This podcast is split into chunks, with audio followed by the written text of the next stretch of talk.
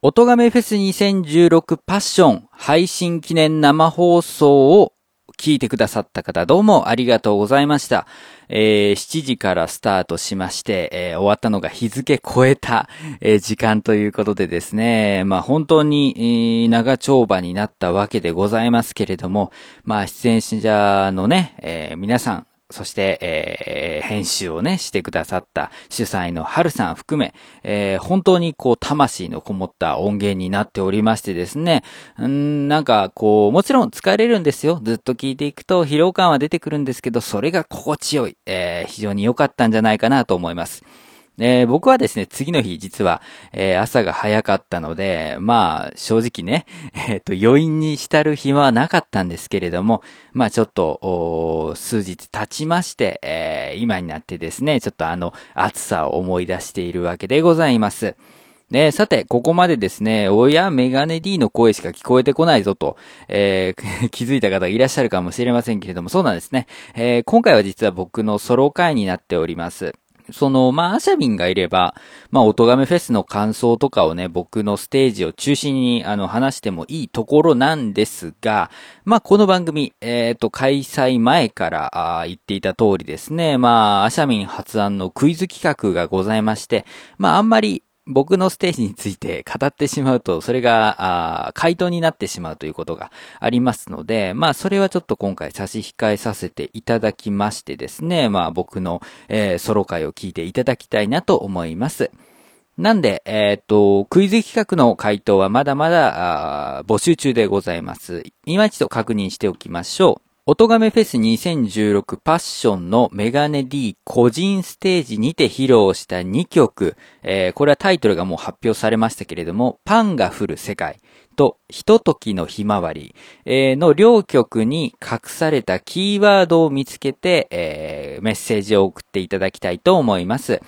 えー、全問正解者、えー、いなかった場合は、えー、一番正答数が多い方にですね、えメガネ D が希望する楽曲を書き下ろします。ね、えー、自分が歌いたいオリジナル曲とかですね、えー、メガネ D さんに歌ってほしいんだけど、こういうテーマで書いてほしいとかですね、まあそこら辺は、あのー、自由に、え、対応させていただきたいなというふうに思っておりますので、え、まあなんとなくね、え、曲が必要な方、欲しいなという方は応募していただきたいと思います。で、えっ、と、キーワード、総キーワード数は確か公開していたと思うんですが、えっ、ー、と、パンが降る世界は42個のキーワードですね。えー、こちらの曲はパンのダジャレソングになっていますが、あまあそのダジャレのところパンの名前を42個挙げてきてください。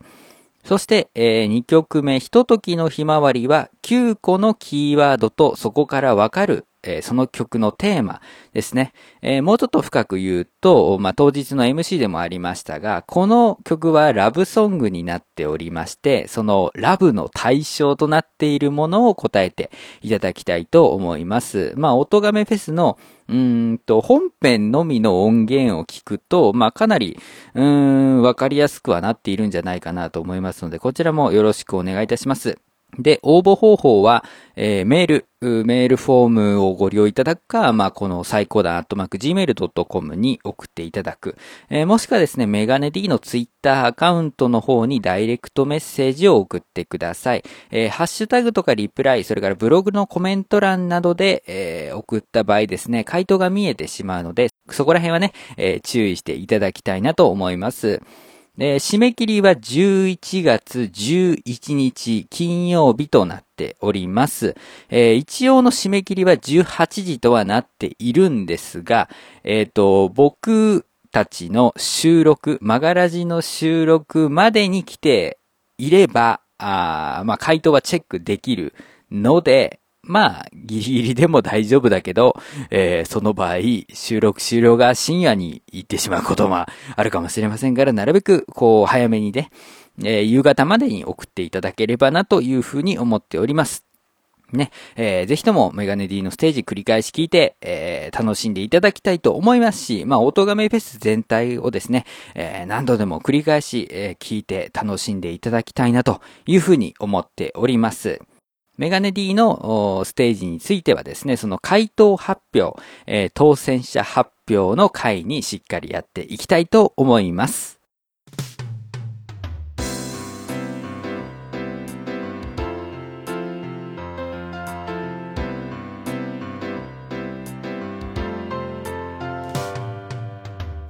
マガラジ作曲の話をするラジオこの番組は作詞作曲の勉強をしたり実際に作詞作曲をしたり作曲をしている人にインタビューをしていく作曲初心者2人によるステップアッププログラムですお送りするのは私メガネ D です。よろしくお願いいたします。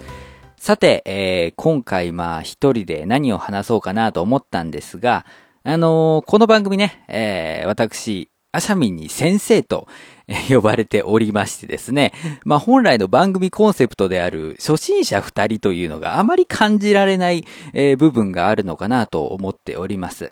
まあしかしですね、この度音源版というかですね、音亀フェスで、えー、披露していた楽曲をきちんと、まあミュージー、ですかね。えー、今はビッグアップフリーですけれども、そちらに、えー、一曲あげましたし、まあ、最新の音亀フェスにも参加させていただきまして、それが公開されたということでですね、まあ、メガネ D の曲を、こう、比較的、えー、いろいろ聴けるようになったんではないかなと思います。で、えー、その中でですね、まあ他のアーティストの方と聞き比べていく中で、ああ、やっぱりメガネ D 初心者だなっていうところはですね、まあいろいろ感じていただけると思うんです。なんで、えっと、今回はですね、まあ、この番組で先生先生とは言われてますが、今のメガネ D はこういうところが足りないんだよというのをですね、お伝えしていきたいと思います。えー、こういうのをやっておかないとですね、あいつ先生って呼ばれて調子乗ってるけど全然まだまだじゃないかとね、えー、言われてしまうかもしれません。それが怖い。自分で先生と呼んでくれと言ったわけではないのに、そういう陰口を叩かれるのが非常に嫌だということで、えー、今の僕に足りないものをですね、ガンガン上げてですね、自虐していこうという回になっております。で、まあ、リスナーの皆さんにはですね、その僕がまだ足りてないと思うっていうところを話す中でですね、あ、今の時代の作曲活動ってそんなところまで必要なんだみたいなところをね知っていただきまして一口に作曲をすると言ってもいろんな作業があるということをね、えー、感じていただけたらなと思います。では、いろんな部門見ていきたいと思うんですが、作曲面、えー、メロディーとコードについての話なんですが、えー、音亀フェス2016とか聞いていてもですね、思うのが、ボーカルの音域の意識というのがちょっと足りないのかなっていうふうに思いました。ね、あの、作ってる最中はそんなこと感じないんですけど、まあ、並べてみた時にそう思いますよね。えー、僕はですね、まあ、形的にはシンガーソングライターになっているので、まあ、自分で歌を歌うわけなんですけど、自分で鼻歌というかですね、歌詞を読んでメロディーをつけていっているにもかかわらず、なんかちょっと派手さがないというか、歌っていて気持ちいいとか、えー、聞いていて気持ちいいという点で言うと、まだもうちょっと足りないところがあるのかなっていうふうに思います。あのー、まあ、その原因としておそらく自分の歌える音域をちょっと過小評価しているというか、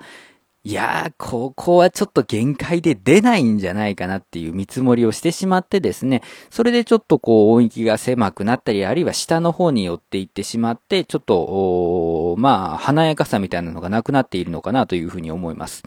まあもちろんですね、音亀フェスに関して言うとライブ感が必要なので、えー、感情が込めやすいとか、その、なんかライブのこう、わちゃわちゃ感が出せる音域ではないといけないので、まあ、パンが降る世界とか、あのー、ね、ひとときのひまわりに関して言うと、音亀フェスで今年やる分、というかまあ、夏に音源提出したわけですけど、あの時点の僕では、あの音域を出したっていうのは別に大丈夫だと思うんですけど、これがこう、音源版、うーん、まあ、ミュージーというか、ミュージーって言ってしまいますね。ビッグアップフリーに公開するとかになったらですね、ちょっと音域を考え直さなければいけないのかなと思います。あの、アンコールで、えー、みんなで歌う音亀、えー、がありましたけれども、あの音域がちょうどギリギリちゃんと聞ける範囲内で僕が出せる、えー、っと、ボーカルの幅だったので、まあ、あのあたりをちょっと意識しながらやっていけたらなと、えー、思っております。まあこれからそのアシャミンの書いた詩に曲をつけるとか、あるいはまあ僕以外の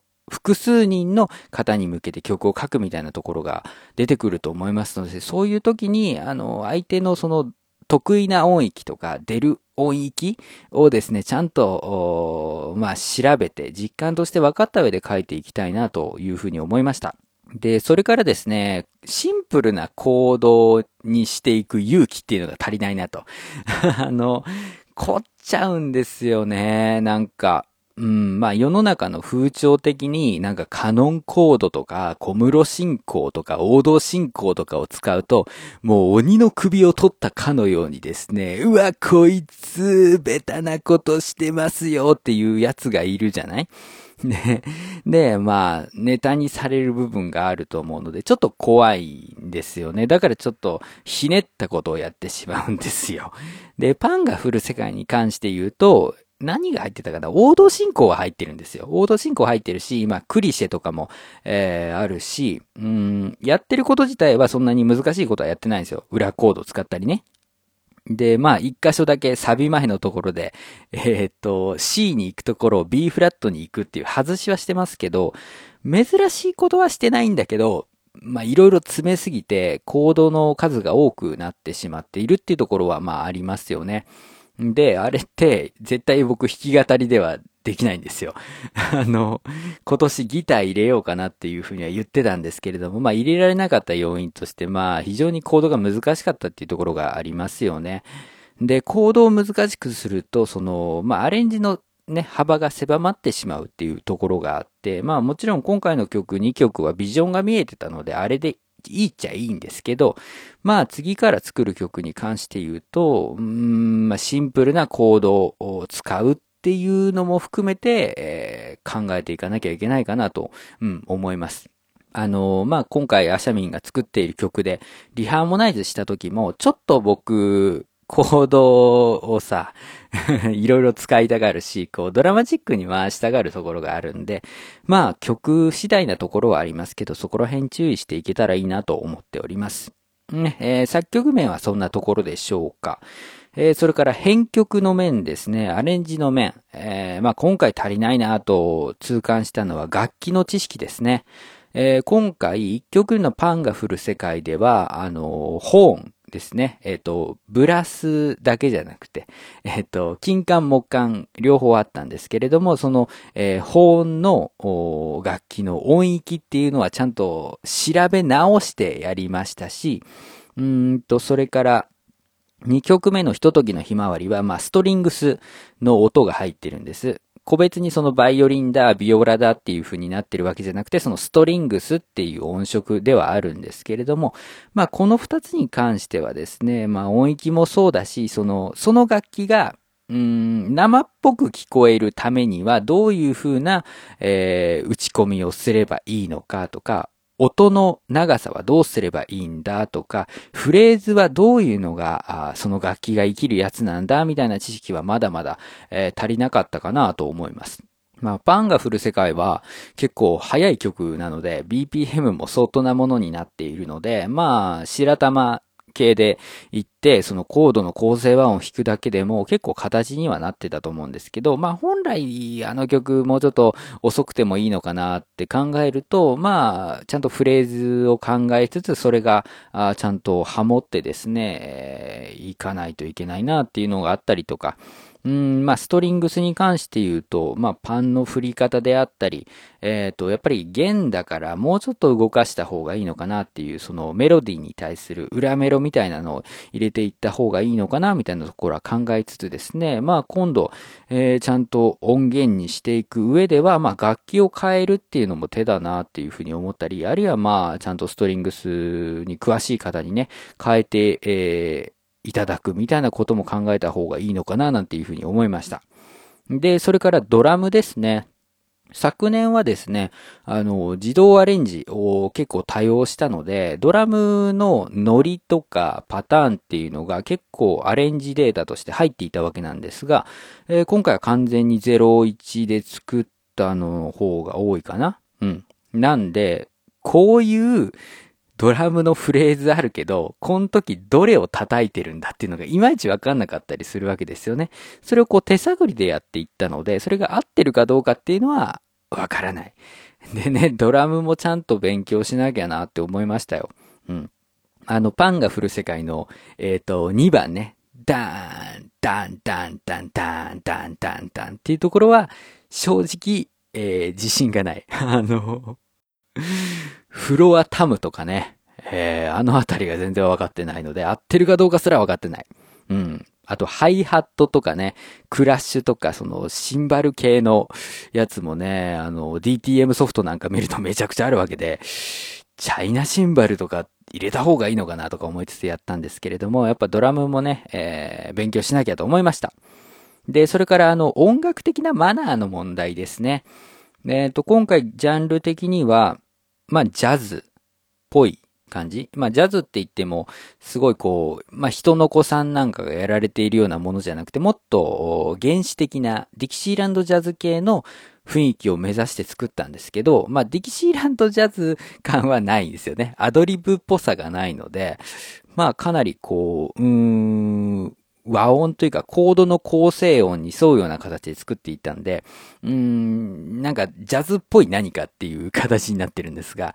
まあ、マナーはね、ちょっと再現できてなかったし、まあそのディキシーランドジャズっていうのも何十曲何百曲って聞いていかないとその曲の中、そのジャンルが持っているマナーっていうものがね、まだ分かってない部分があったので、そこのアレンジはもうちょっとですね、挑戦していきたいなっていうふうに思っております。まあ2曲目はまあバラードっぽいので、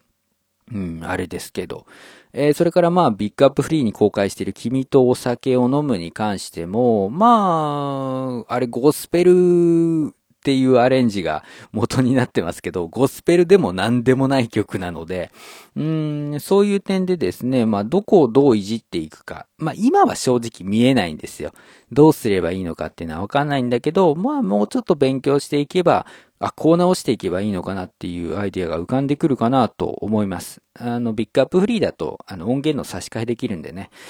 リスナーさんが確認していないうちに音源が入れ替わっているみたいなことが、えー、あるかもしれません。えー、それからですね、DTM 面。ですね。えー、まあ今回僕はですね、えっと、まあ実際に楽器を演奏して、それをレコーディングしてという形ではなかったので、まあ基本的に打ち込みだったわけですが、その DTM 面でもですね、足りないところがあります。まあ本来作曲の範疇ではないんですけど、ここ最近はですね、やっぱり作曲者がトラックも作るみたいなところも出てきてますから、まあ DTM の勉強もしなきゃいけないなと思っているわけでございます。で、まずですね、えー、 MIDI 入力がまだまだだなと。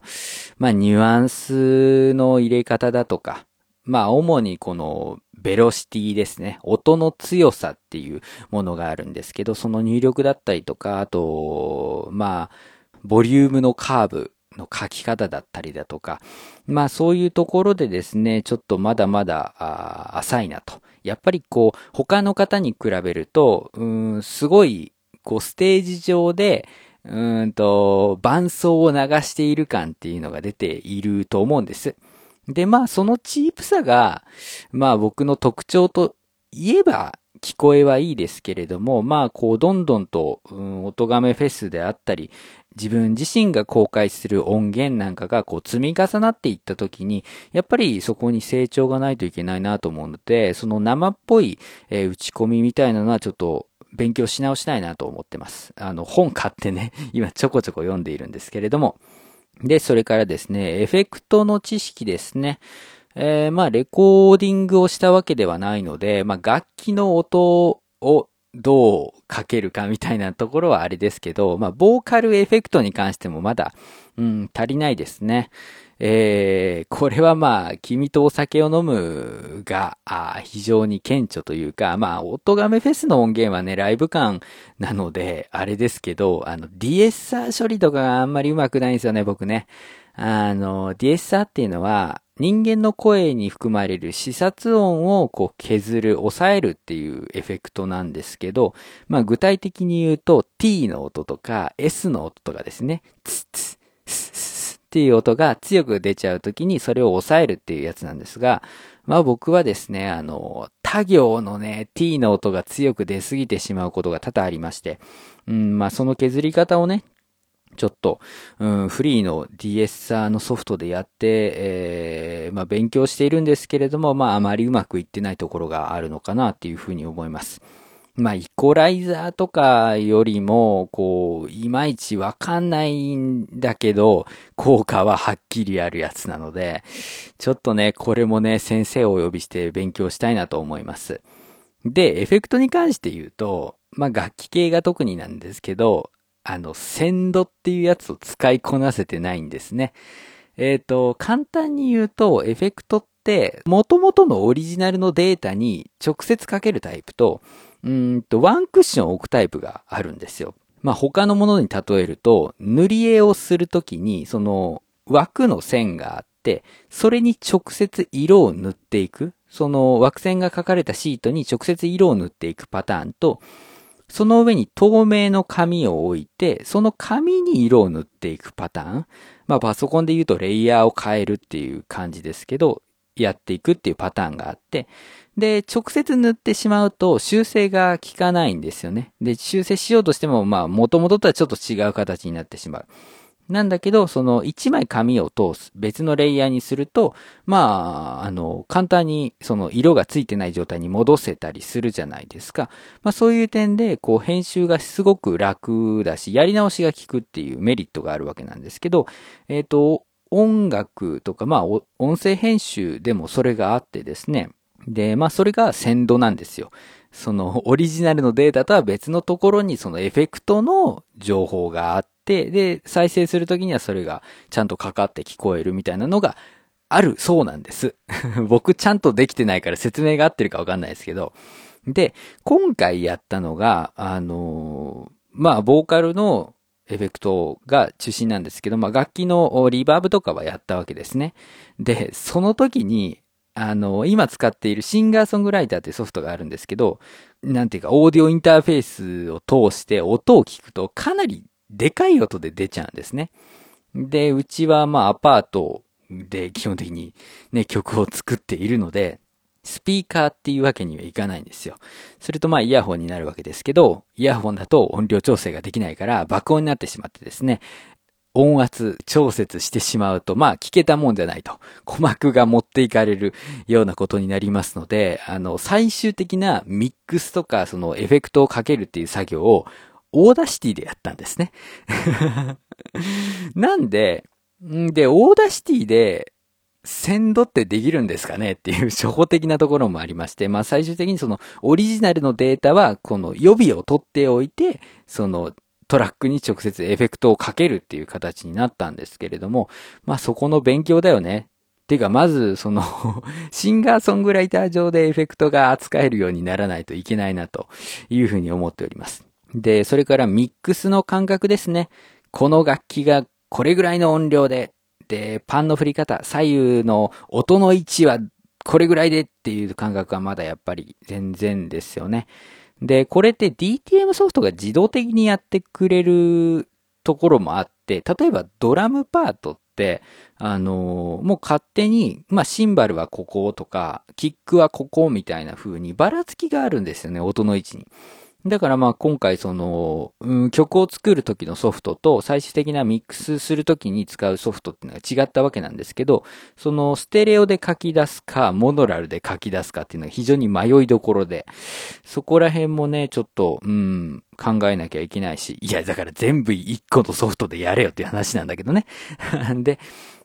まあミックスの時にこの左右に振る時にはやっぱりその音域が被ってもわもわしないようにっていうところがあると思うんだけど、この楽器とこの楽器は混じるみたいな感覚がまだ分かってない部分があるので、まあその辺をね、えー、考えていきたいなと思っております。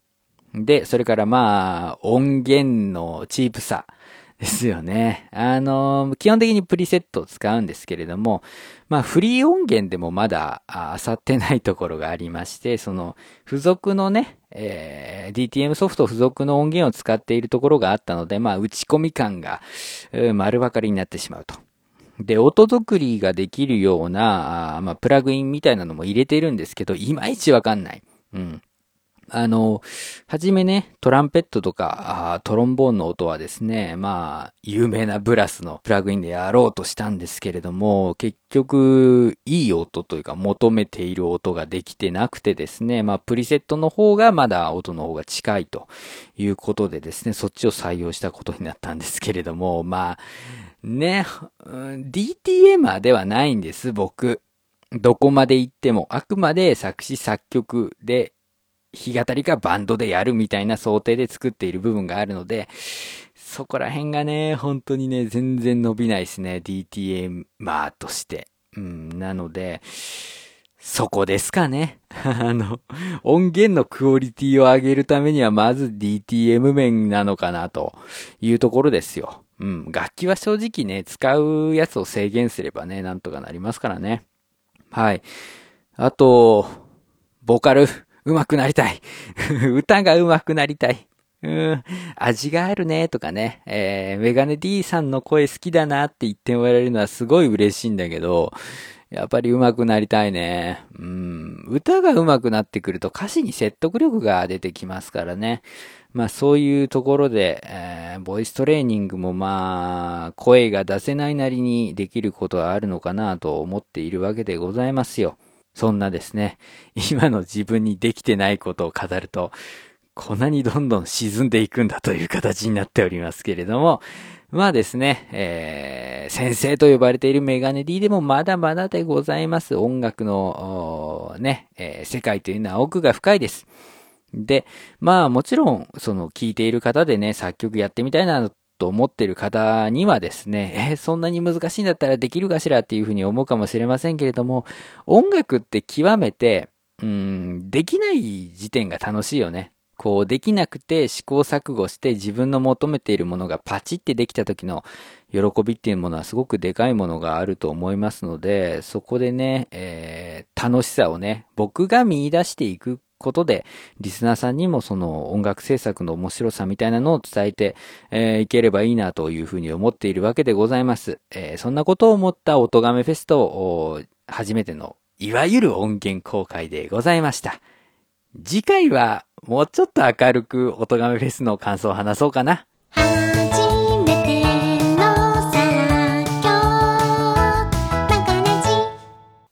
マガラジ作曲の話をするラジオエンディングです。この番組では皆様からのメッセージをお待ちしております。番組の感想、ご意見、メガネ D まだこういうところもできてないぜ、みたいな指摘、えー、お待ちしております。えー、メッセージの応募方法なんですけれども、メールはメールアドレス、最高段アットマーク gmail.com、saikohdan アットマーク gmail.com に、えー、直メール送っていただくか、もしくはブログにあるメールフォンもご利用ください。